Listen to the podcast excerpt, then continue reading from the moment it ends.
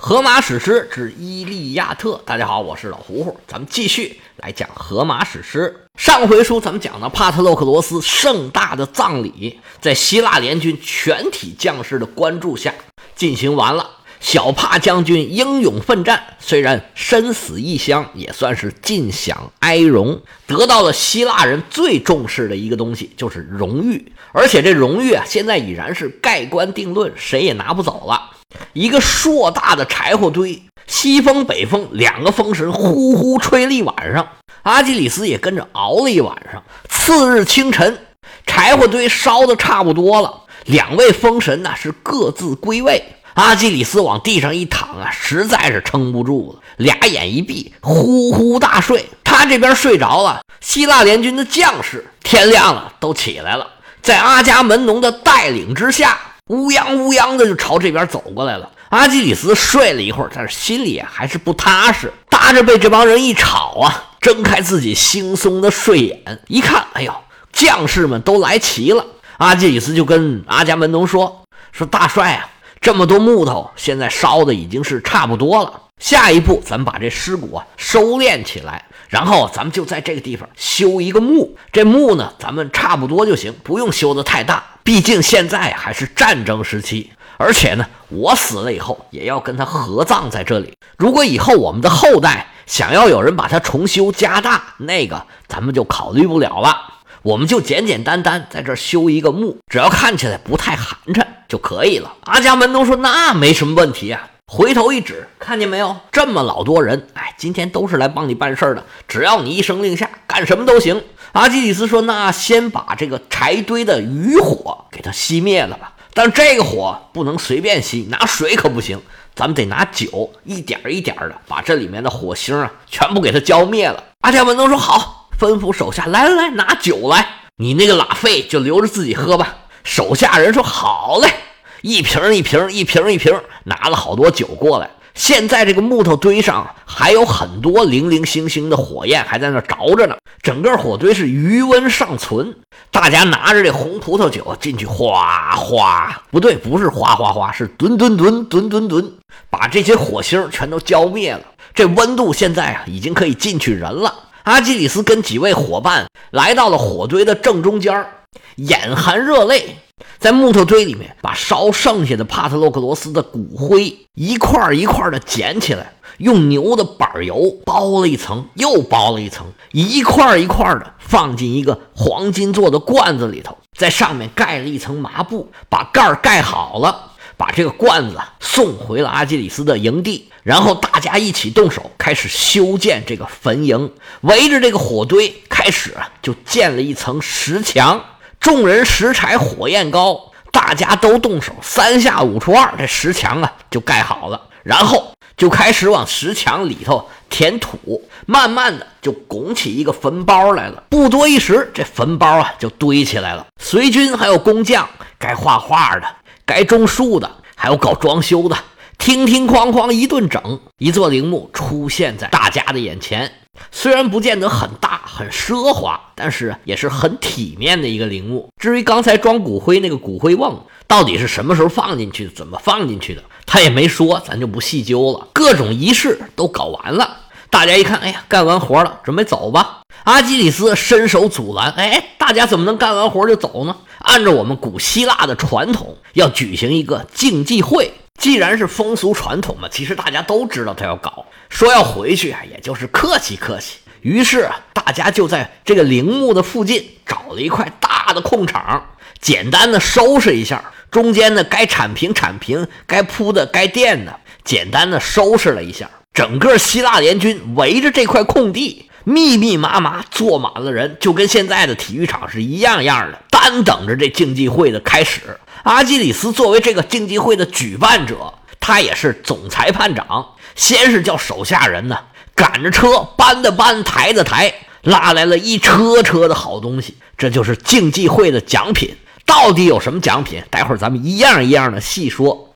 观众到齐了，奖品摆好了，那这竞技会可就要开始了。上来第一项就是最精彩的比赛，就是赛车。要我说呀，这比赛安排的不大合理。根据现在的文献考证啊，希腊的各项运动会啊都有赛车，而且呢，一般都是放在最后一项，作为最重要的一个比赛，最精彩的场面最大的一个比赛，在这里把它放在第一项，哎呀，是不是有点不合适啊？甭管合适不合适，人书里面就是这么写的。阿基里斯首先就把这项比赛的奖品都给拿出来了。第一名得到什么？一个美女，一个会做家务的美女，其实就是一个战俘，一个奴隶了。外带一个三角鼎，容量有二十二个横度。这横度到底有多大呢？我查了半天也没查出来。在英文版里面，这横度啊写的就是 measure。总之啊，这二十二个横度应该就是很大的。第一名就是一个美女和一个大锅，第二名是一个六岁口的母马，哎，还怀着一个小罗军儿。第三名是一口大锅，还没做过饭呢。这个锅有多大呢？说有四个横度，那就比那个第一名的奖品二十二个横度的锅那就小得多了，只有五分之一还不到。第四名是两个塔兰铜的黄金，这个塔兰铜啊是古代的一个计量单位，在古希腊语里面，这个塔兰铜啊有秤、有天平的这个意思。按照有些记载呢，这塔兰铜的重量简直大的吓人。在古罗马、古希腊呀，现在研究者呀一般认为啊，这一个塔兰铜大概是几十公斤，大概相当于二十到四十公斤这么大的一个重量。那有一个塔兰铜，我天哪，那就不得了了，不老少钱呢。这里第四名就有两个塔兰铜黄金啊，就是说四十公斤到八十公斤的黄金，这个我觉得是完全不可能的。要不就是一个换算单位，要不就是其他的东西，它不是黄金。像我们中国的古籍里说的这个金，往往指的就是铜。你想想，它两个塔兰铜的黄金，竟然还没有一个小锅值钱，这怎么可能呢？这个到底是怎么回事呢？反正大家就猜一猜吧。这书上就是这么写的，咱也就不多说了。这是第四名，第五名是一个双把的坛子，说坛子也行，说罐子也行。那时候那个陶器呀。也有做成非常精美的这个艺术品或者叫奢侈品的。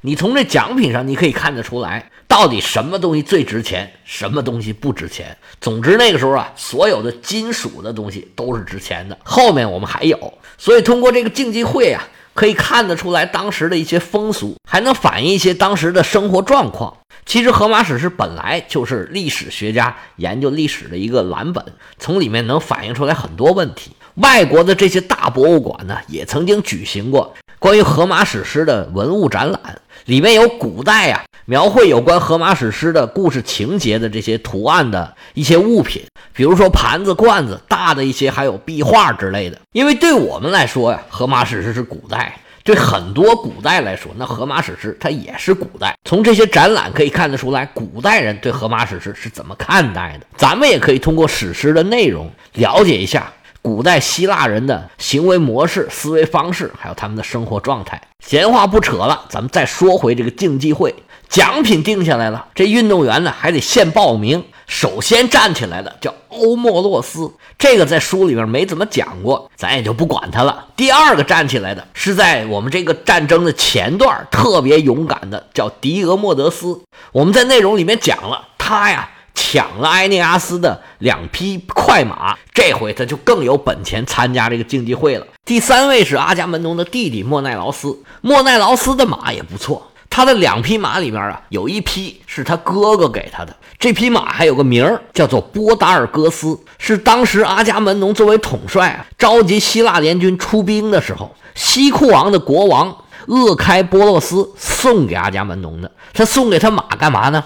就是为了不去远征，所以这次他就没来。哎，你看见没有？行贿就可以不去打仗。下一位是安提洛克斯，安提洛克斯是内斯托尔的儿子，在我们这书里面也是多次出现的，表现也是很抢眼，算得上年轻一辈这些将军里面的一个佼佼者。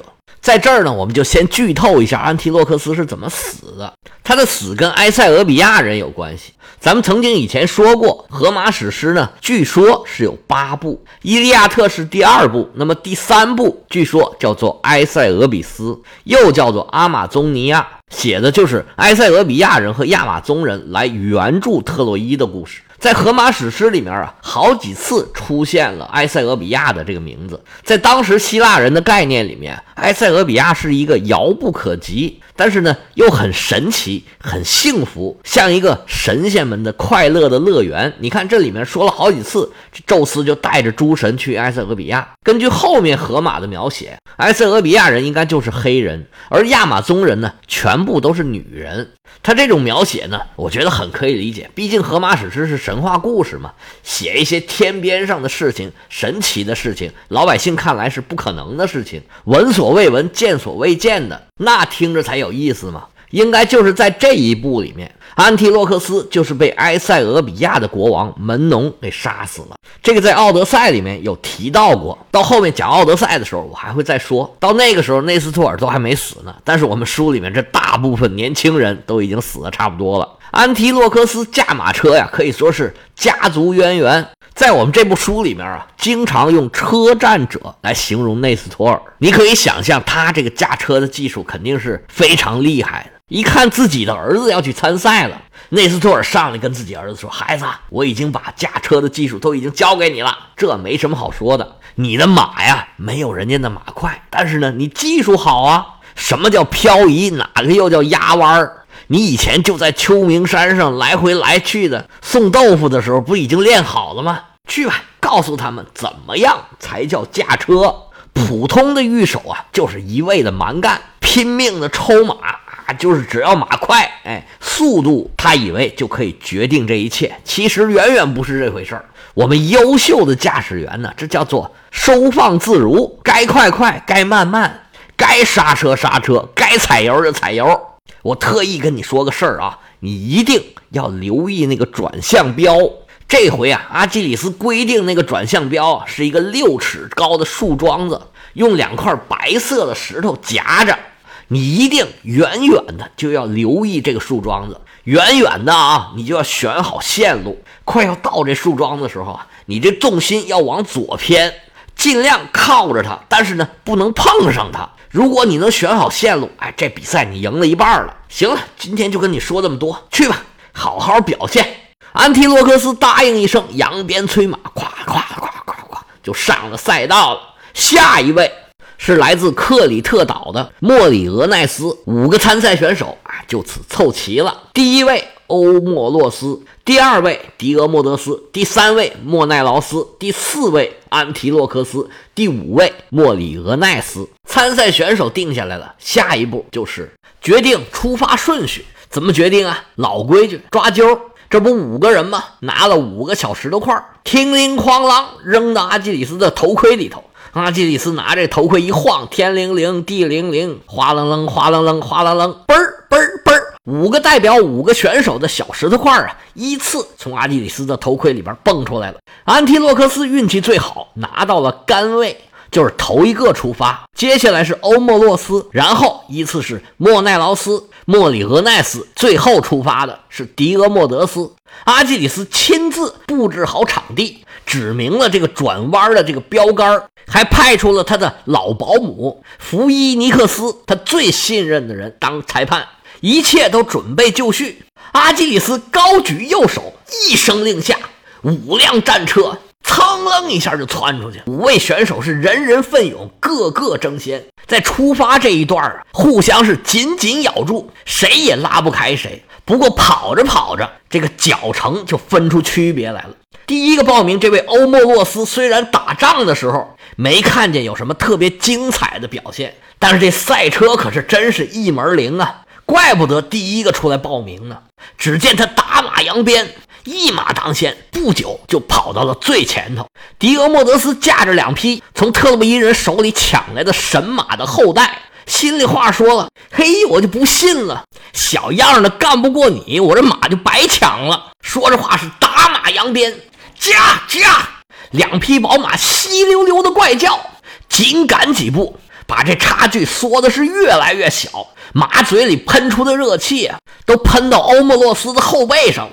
欧莫洛斯也拼命催赶两匹马，想要拉开距离。但是迪俄莫德斯这两匹可是神马的后代，那个马力不是一般的马能比的。紧紧咬住前面的马。阿波罗一看，哎呀，小子挺狂啊！战场上我没好意思收拾你，你还在这逞能呢！飞到迪俄莫德斯上空，伸手一打，啪！迪俄莫德斯的马鞭子一下就掉到地上了。迪俄莫德斯高速行驶当中出现如此变故，吓了一大跳。还好手里面还拉住了缰绳，战车不至于失控，但是速度那肯定是要受到影响。阿波罗还在这得意呢，旁边看着的雅典娜就不答应了。迪俄莫德斯和他父亲提丢斯都是雅典娜的宠儿，一看自己的心肝宝贝儿被阿波罗这么欺负。那雅典娜绝对不能答应啊！上来就跟阿波罗说：“干嘛呀？欺负人家干嘛呀？你这么大一神仙，欺负人你好意思吗？”哼！阿波罗还没来得及反应呢，雅典娜一猫腰，从地上捡起马鞭，递到狄俄莫德斯的手里。狄俄莫德斯喜出望外，啪啪打了两个响鞭，催着马继续追赶领先者。雅典娜心里话说：“我再帮你一把吧。”张嘴噗。吹了一口仙气，迪俄莫德斯这两匹马就跟打了兴奋剂一样，马上就来了劲头了，咵咵的往前赶。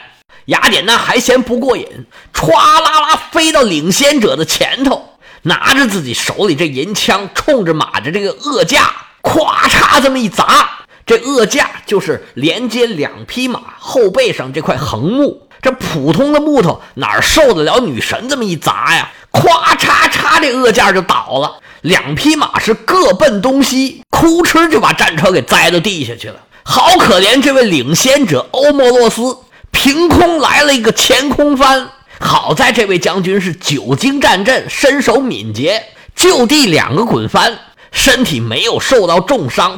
尽管如此，整个前臂、包括胳膊肘，还有半边的脸，包括鼻子都蹭秃了皮了。欧莫罗斯心里这个骂呀，当个配角就这么难吗？你这堂堂女战神跟我这么动手合适吗？那也没办法。狄俄莫德斯心里高兴，拉动缰绳往右转，稍稍拐了个小弯儿绕开前面的车辆残骸，甩动皮鞭，啪啪驾驾，两匹骏马翻蹄亮掌，咵啦咵啦咵啦，继续往前跑，把后边差距拉的是越来越大。五个选手少了一个，现在排在第二的。是阿伽门农的弟弟莫奈劳斯，紧跟在他后头是安提洛克斯。一看这个场景，在旁边观战的内斯托尔冲着儿子拼命喊呢：“孩子，加油啊！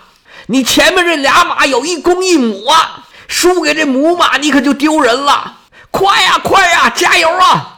安提洛克斯又何尝不想赶过去啊？奈何自己这两匹马的马力不行，都是普通的血统，只能靠他自己的驾驶技术。稳扎稳打，慢慢的往前面接近。好在安提洛克斯的驾驶技术一流，对地势起伏的判断、行驶线路的选择都是非常的经济。虽然马的速度不是很快，但是非常的稳。安提洛克斯尽量减少各种震动，保持马的速度，还是慢慢的接近了前面的莫奈劳斯。莫奈劳斯听着声音就觉得对手慢慢追上来了，也是猛甩皮鞭。赶着自己的两匹快马，眼瞅着又要拉开距离了。前方的路况出现了问题，原来宽阔的赛道啊，有一部分被雨水侵蚀了，这路面突然就变窄了。而且这段路的前后啊，都是半泥半水，这路况就有点复杂了。莫奈劳斯看见前面的路况啊，这速度不由自主的就降下来了。安提洛克斯远远的看见这个路况了。就开始盘算我到底怎么办？我想一个什么办法能超过他去？莫奈劳斯这一减速，安提洛克斯哈哈大笑啊，哈哈，机会来了！说着话，扬鞭策马，咵啦啦，咵啦啦，咵啦啦，咵啦，不多一时就赶到了莫奈劳斯的身后。要想知道安提洛克斯最后有没有超过莫奈劳斯，最后的结果又是什么？我们下回接着说。